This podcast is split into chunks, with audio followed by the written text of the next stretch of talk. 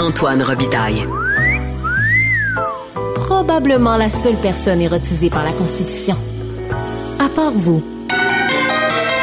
Les actualités de l'histoire. Avec Dave Noël et Antoine Robitaille. Bonjour Dave Noël. Bonjour Antoine. Dave Noël, c'était notre chroniqueur d'histoire et accessoirement historien et journaliste, auteur entre autres d'une récente biographie de Chartier de Lobinière au Boréal et il vient de temps à autre nous visiter. Alors aujourd'hui, tu veux nous parler de... Quel est votre nom? Napoléon. Le cours de ma vie vient-il de changer? Napoléon. C'est un piège Retirez-vous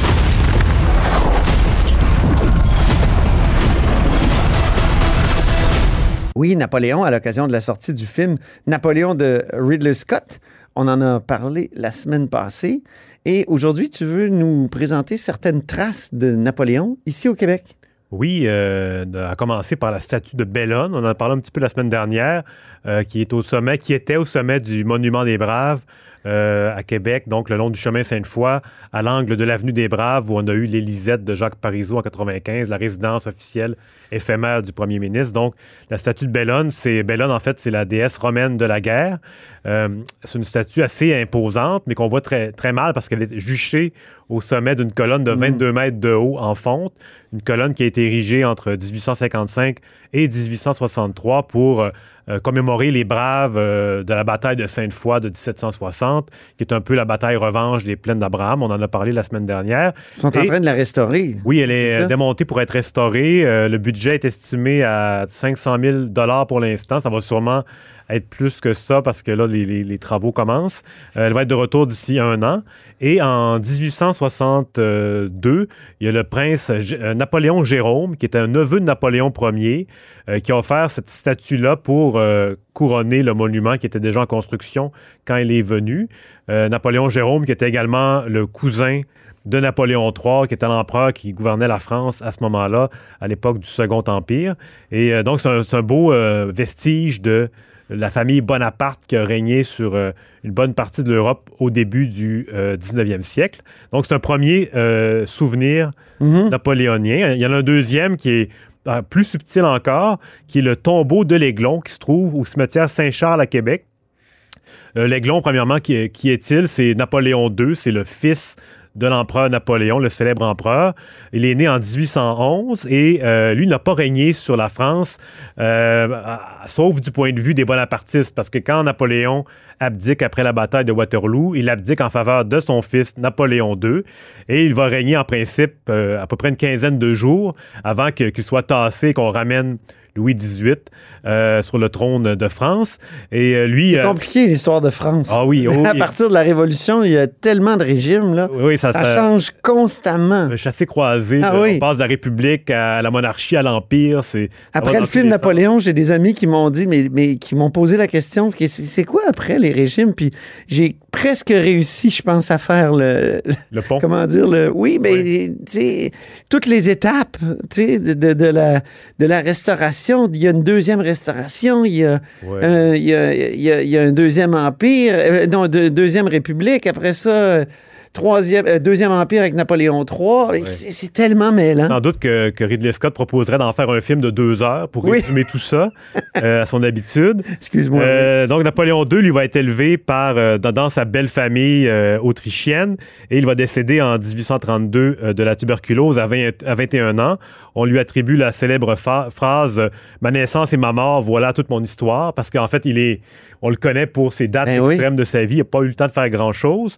à son décès, en fait, sa, mère, qui était euh, qui gouvernait le duché de Parme en Italie, avait lui avait prévu, euh, avait prévu un tombeau pour recevoir sa dépouille à son décès, un sarcophage italien, donc de marbre blanc, euh, mais finalement, il n'a pas été utilisé par Napoléon II, qui a plutôt été enterré en Autriche. Et dans les années 1860, il y a un marchand de Québec qui se promène à Vienne, ben, pas à Vienne, mais plutôt en Italie, et il découvre le monument funéraire qui est vide, donc il la jette le fait démonter et le, réinstalle à Québec au cimetière Saint-Charles. Il va le surmonter d'un temple corinthien conçu par Charles Baillarger. Incroyable. Et euh, donc, il est, donc, ce qui fait en sorte que le tombeau de Napoléon II, qui ne l'a jamais utilisé, bien sûr, mais quand même, se trouve à Québec. C'est un deuxième leg napoléonien. Euh, il n'y a pas beaucoup de traces. À part, il y a des rues Napoléon là, à Québec. oui, pas seulement à Québec. Moi-même, j'ai grandi sur une rue Napoléon. Ah, euh, d'où ta fascination pour le personnage. C'est prédestiné, exactement. Et euh, il y a des rues Napoléon, puis il y a aussi le prénom Napoléon qui a été très populaire à une certaine époque. Et on a d'ailleurs eu un premier ministre au Québec qui s'appelait Simon Napoléon Parent, qui a gouverné le Québec entre 1900 et 1905, un libéral, qui lui-même est né en 1855. Donc, ça fait beaucoup référence ou à l'empereur Napoléon III plutôt que Napoléon Ier. Parce que Napoléon III, c'est un, empereur euh, bourgeois, euh, Mais oui. Euh, respectable. Donc, c'est un prénom qu'on pouvait donner à ses enfants à cette époque-là. C'est fascinant. Il y a un Napoléon Plouf aussi. Je veux dire, c'est très. Oh. évidemment, dans, la série du même nom. Donc, c'était. c'était pas le cas en France, je pense. Napoléon, il n'y en a pas en France. Euh, si je ne m'abuse. Euh, je crois que c'était plus délicat là-bas. Oui, hein? C'est comme des Jeanne d'Arc. Oui, oui. Mais même aujourd'hui, c'est un nom qui est beaucoup plus euh, rare, en fait. ah, bah oui. Il doit plus en avoir, des Napoléons. oui, il y en a quand même. J'ai ah déjà rencontré un Napoléon de, de 4 ans, je crois, dans une soirée. Qui était... Ah! Donc, c'est un nom qui est encore donné, mais beaucoup plus rarement. Parlons nucléaire maintenant, Dave, parce que tu reviens dans les pages du Devoir avec Marie-Michel Sioui sur l'histoire de la filière nucléaire du Québec. Puis, on se rappelle, on, se rappelait que Jacques Parizeau avait été favorable euh, au nucléaire au tournant des années 70, mais tu euh, as exhumé certaines de ces phrases qui sont spectaculaires, Jacques Parizeau. Euh, j'en cite une qui vient de ton article. Il est inutile de se targuer d'être des champions du monde dans la fabrication des chandelles au moment où l'on invente les ampoules électriques. Oui, donc c'est ça. Le, sujet du nucléaire est revenu sur, euh, à la surface de façon complètement inattendue récemment quand Michael Sebia d'Hydro-Québec a, évoqué une étude de faisabilité pour relancer Gentilly 2, donc la, seule centrale qu'on avait au Québec qui a été vraiment active de façon importante. Mm-hmm. et quand, quand, il est revenu en commission parlementaire le 30 novembre dernier, il a évoqué des petits réacteurs nucléaires, donc en commission parlementaire. C'est une éventualité euh, qui a été évoquée donc dans le contexte où il y a un plafonnement de notre production d'électricité. Qu'est-ce qu'on va faire avec les besoins futurs? Donc, c'est un, débat qui s'est déjà posé dans le passé. Et dans notre article, on revenait sur la, aux sources de la filière nucléaire au Québec. On associe beaucoup à Parizeau, euh, tout comme on a beaucoup associé l'étapisme à Claude Morin, par exemple, mais c'est beaucoup plus euh, compliqué que ça. En fait, on, doit remonter à Jean Lesage, qui était le premier ministre euh, libéral, euh, père de la Révolution tranquille.